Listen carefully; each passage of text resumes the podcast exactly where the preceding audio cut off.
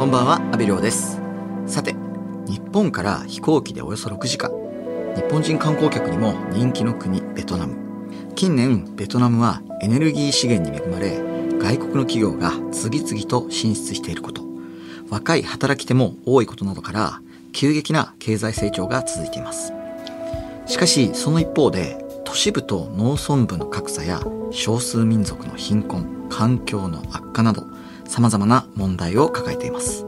特に農村部に関しては、もともと米やコーヒー豆、胡椒などの生産が盛んな農業大国でありながら、農家の収入は低く、そうした暮らしに耐えられず、若い世代は都市へ出て行ってしまう。農家の担い手の減少も大きな問題となっています。そこで今日はベトナムの農村部で現地の文化や伝統、固有の種などを守りながら農村の人々の暮らしを改善すべく活動を続ける女性をご紹介します。その方が NPO 法人 Seed to Table 人、自然、暮らしつながる代表の伊能まゆさんです。現在一時帰国中ということでスタジオにお越しいただきました。伊能さんよろしくお願いします。よろしくお願いします。あのそもそも伊能さんがはいベトナムの農村部の貧困に苦しむ人たちをサポートしようと思われたきっかけは何だったんですか？えっと最初は1997年に大学を卒業した後、まああのベトナムで勉強することになりまして、えーその勉強している間にですね、いろんな NGO のあの活動に、えー参加させていただく機会があって、でえー農村をいろいろ回らせてもらった中で、えー人々の暮らしの課題などをまあ見聞きしてですね何かできることがないかなということでこういう今の仕事につながっています。そして2009年 Seed to Tableを立ち上げられたということなんですね、はい。ベトナムの農村に住む人々の暮らしには、はい。まあ、当時どんな問題があると思われたんですか？あーえっとやっぱり1997年の頃はですねまだベトナムの農村はインフラも整ってなくて道路もなかったりとかそれからあとまああの生産量も低いあるいはそのマーケットがないっていうようなことがありまして非常にですね、農家の皆さんが物質的に、まあ、経済的に貧しい中で、まあ、暮らしていたと。でも、まあ、人々のあのつながりっていうのはすごくやっぱりまだ生き生きして残ってましてえそういういいところもあったんですね。で今はですね、えーよりその人間同士のそのつながりっていうのが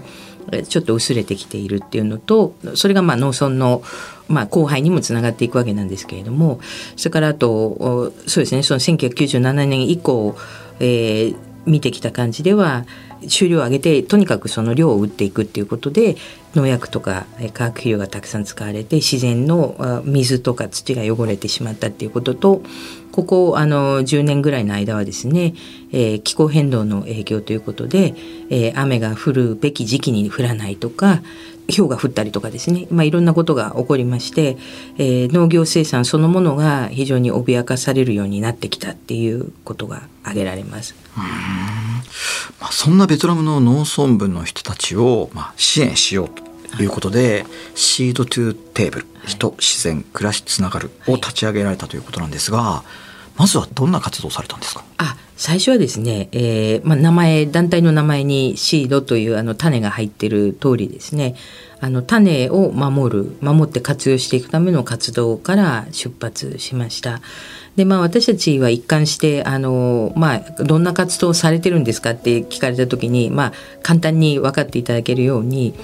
あのシンプルな答えとしては、まあ、環境に配慮した地域づくりというふうな言い方をしています。ですのであの環境に悪いものはあんまりその紹介しないということなんですね。で種に関してもやはり生物多様性という観点から、まあ、種も一つのその地域の生物多様性のうちの一つであるということで、えーまあ、多様性を重んじるということとそれからあと昔ながらの種っていうものは、えー残ってきているにはいろいろな意味があって例えばその地域の気候に合っている、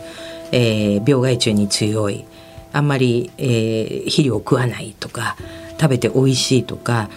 えー伝統的な料理、あるいはその行事に使う料理には必要なものであるとか、まあ、いろんな理由があっての残ってきてるわけですね。でそういったものを、まあ、トータルで見直して、まあ、一緒に、えーみんなで考え直して、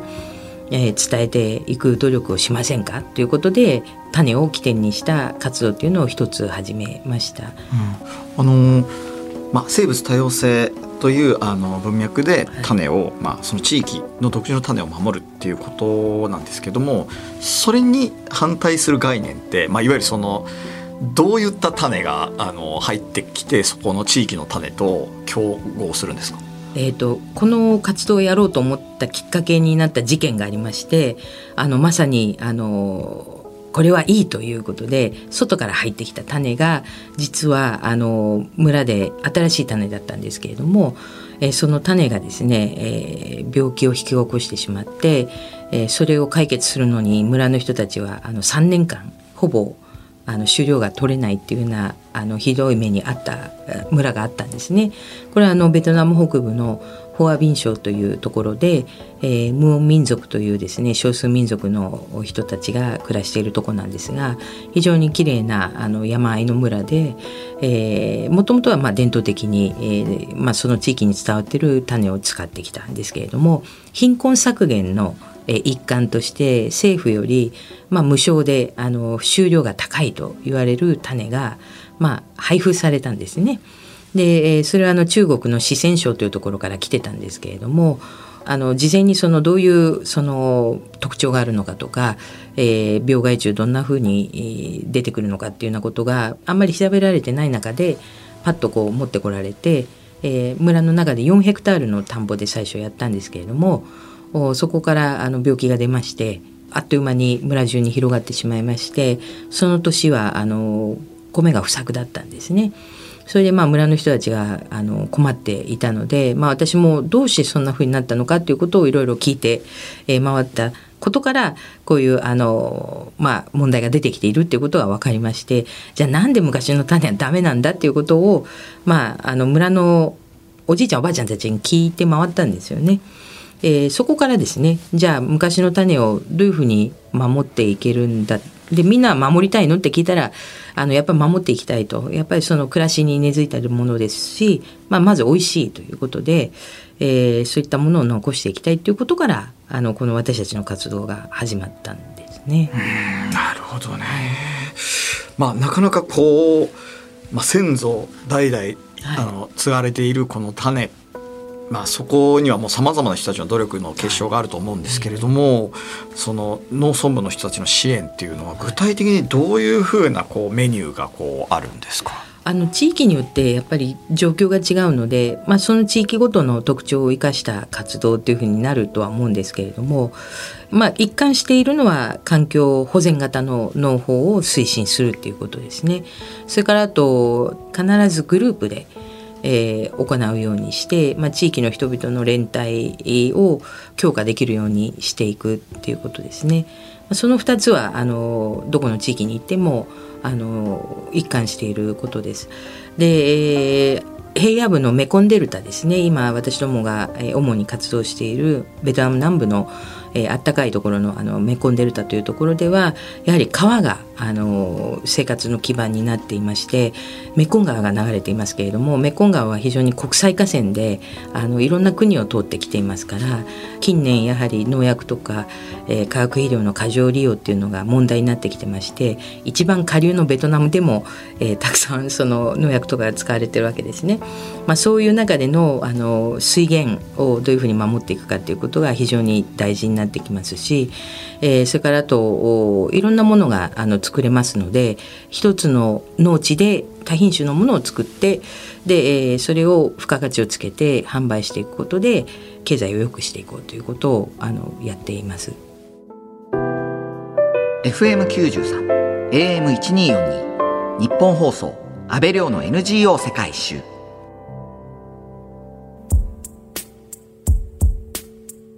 今日は NPO 法人 Seed to Table 人自然暮らしつながる代表の伊能まゆさんにお話を伺っています。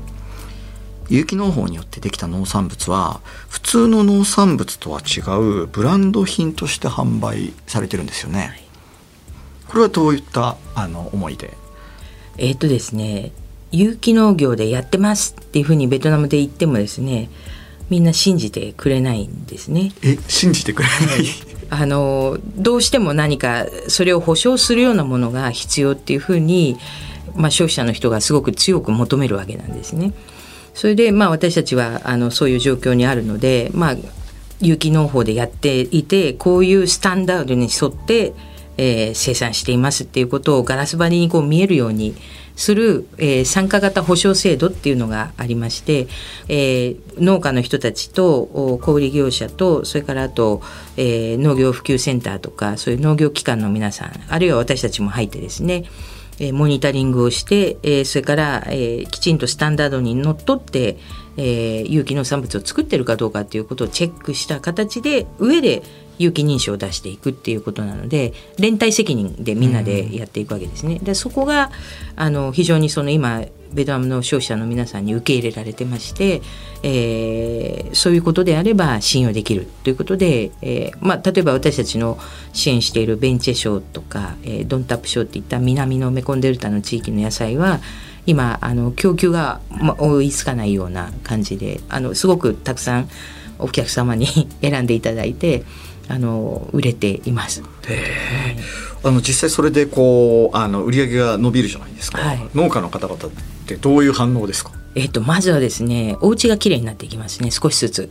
それとあと堆肥小屋を作ったりとかそれからもう当然お子さんたちを学校にきちんとあの行かせるだけのお金があるとかお孫さんにお小遣いあげられるようになったとかそういうふうにあの変わっていっています。そして Seed to Table では、はい、ベトナムの農村部に住む人々の生活向上のためにアヒル銀行という取り組みをされているということなんですが、はい、アヒル銀行について教えていただけますか？アヒル銀行ですね。えっ、ー、とこれは、えー、貧困世帯で土地を持ってない人たちがあのいるので、えー、そういう人たちにも何かあの力になれたらということで、まあ、アヒル銀行を始めたんですね。具体的にこのアヒル銀行どういった仕組みなんですか？アヒル銀行まあ銀行というとお金を貸すというイメージだと思うんですけれども私たちの場合はアヒルを貸してあげるあの銀行を作りまして、えー、動物で貸してあげて、えー、アヒルですからお肉にしてあの売るんですけれどもその売ったお金でアヒルのひな代をお金で返してもらうっていうことをやりました。で、えー、そのお金を各村にですね村づくり委員会というのを作りましてえー、村の、えー、行政の代表ですとか集落の代表からなる委員会を作ってその人たちが、えー、アヒル銀行の管理をするということをしました。で参加できるのはあ貧困世帯で借りられるのは研修をちゃんと受けた人たちですね。実際この現金を貸さずにアヒルを渡すっていうこの仕組みなんですけどもこれにはどんな意味が込められてるんですか？えー、とこれも結局あの貧困世帯の人たちと1件ずつ2時間ぐらいこうヒアリングをしたんですよね。そしたらやっぱりお金を借りるのは怖いと。であとベトナムって共産国なのでいろんなその農民同盟とか女性同盟とかいろいろあるんですけれども、まあ、そういうところでもローンが借りられたと。で貧困世帯に支援するための定理のローンっていうのもたくさんあるんですけれどもやっぱりあの金額が大きい、えー、2万円とか3万円でまあ日本の方からしたら2万円3万円ってあんまり大きくないかもしれないですけれどもベトナムの貧困世帯の方からすると2万円3万円ってもう途方もなくどうやって返したらいいか分かんないわけですね。そういう大きな金額なのでおいそれとはやはり借りられない。えー、なので、えー、アヒルで貸してあげようということをやりました。そのアヒル銀行すぐにうまくいったんですか？ああの大方はうまくいきました。大体延べ1,000世帯ぐらいあの参加したんですけれども、まあ、大体そのうちの6割ぐらいはあのちゃんと売り上げをあのたくさん出まして、えー、貧困から脱却したということになっています。はい、すごいなんだろう。なかなかこうお金の融資じゃなくてアヒルの融資ってすごいなんか画期的な気がするんですけどあの実際こうどういったことが良くてそのうまくこう皆さんがこう貧困から脱却されるに至ったと、まあ、その成功の秘訣というかそういうものありますか？まああの一つは貧困から脱却したいと皆さんが考えていたかどうかっていうことですね。そういうそうじゃない人も参加したんですけれどもやはりそう貧困から脱却したくない人たちはあのアヒルをちゃんと飼えないのでアヒルが全部死んじゃったりしましたでそういうお家はもう次回からまああの参加できない残念ながら参加できないということで、えー、そういうお家も多少あったんですけれども大方は、まあ、みんなあの自分で稼げるようになりたいということが原動力になっていたので、まあ、そういう人たちと出会えて、えー、こういう活動ができたっていうことが、まあ、一つの大きな理由だと思います。それからあと仕組みとしてもですねえー、研修をちゃんと私どもの方でやるそれからあとモニタリングをちゃんとしまして、えー、アヒルを買った後にフォローを細かくしたわけですね。あとはあの地元のものをですね使ってなるべくそのお金をかけないでアヒルを育てていこうっていうこともやりました。メコンデルタなのであのメコン川の恵みがたくさんありまして、えー、水草ですとかですねそれからあとタニシとかそれか小さな魚とかエビとかたくさんいるわけですね。でそういうものをアヒルに食べさせることで、まあ、栄養をつけていくっていうことと餌代を軽減させていくそれからあと伝統的に、えー、生姜とかニラとかですねそういったニンニクとかを使ってアヒルの免疫力を高めて、えー、アヒルが病気にならないようにするっていうこともやりました。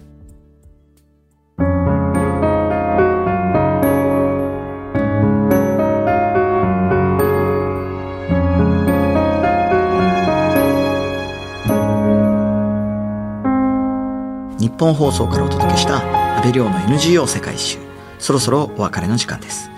今日は NPO 法人 Seed to Table 人自然暮らしつながる代表の伊能まゆさんにお話を伺いました。ベトナムの農村部で貧しい人たちのサポートを続ける伊能さんですがこの活動の原動力って何ですか？やっぱり実際にあの農村に行って人と会って話すといろいろな話が出てくるんですけれども、まあ、皆さんあの大変なこともたくさんあるんですよね。でそういう話をまあ聞いてるとやっぱりなんか聞いただけで何もしないのはちょっと自分的には気持ち悪いなっていうのがあってなんかこう知っちゃった以上は何かこうアクションを起こさないと あのなんかこう気が収まらないみたいなところがあるっていうのが一つ性格的な部分が一つっていうのとそれとやっぱりあの元気なんですよねあのベダムの皆さんも、まあ、明るく暮らしているわけなんですね。まあ、話を聞いてるとその気持ちがあの高ぶってやっぱりこう流れる方もたくさんいらっしゃいますけれどもやっぱりそれだけ辛い暮らしをしてらっしゃるしあのそうなんですけどでもやっぱりそれを乗り越えていこうっていうガッツがある人が多いと思うんですね。だからまあそういう一緒にこうやる人たちに恵まれたっていうこともまあ大きなあの継続できた一つのあの理由だと思います。ありがとうございます。伊能さん次回も詳しいお話ぜひまた聞かせてください。よろしくお願いします。NPO 法人 Seed to Table 人自然暮らしつながるの取り組みについては公式ホームページをご覧ください。ここまでのお相手は阿部亮でした。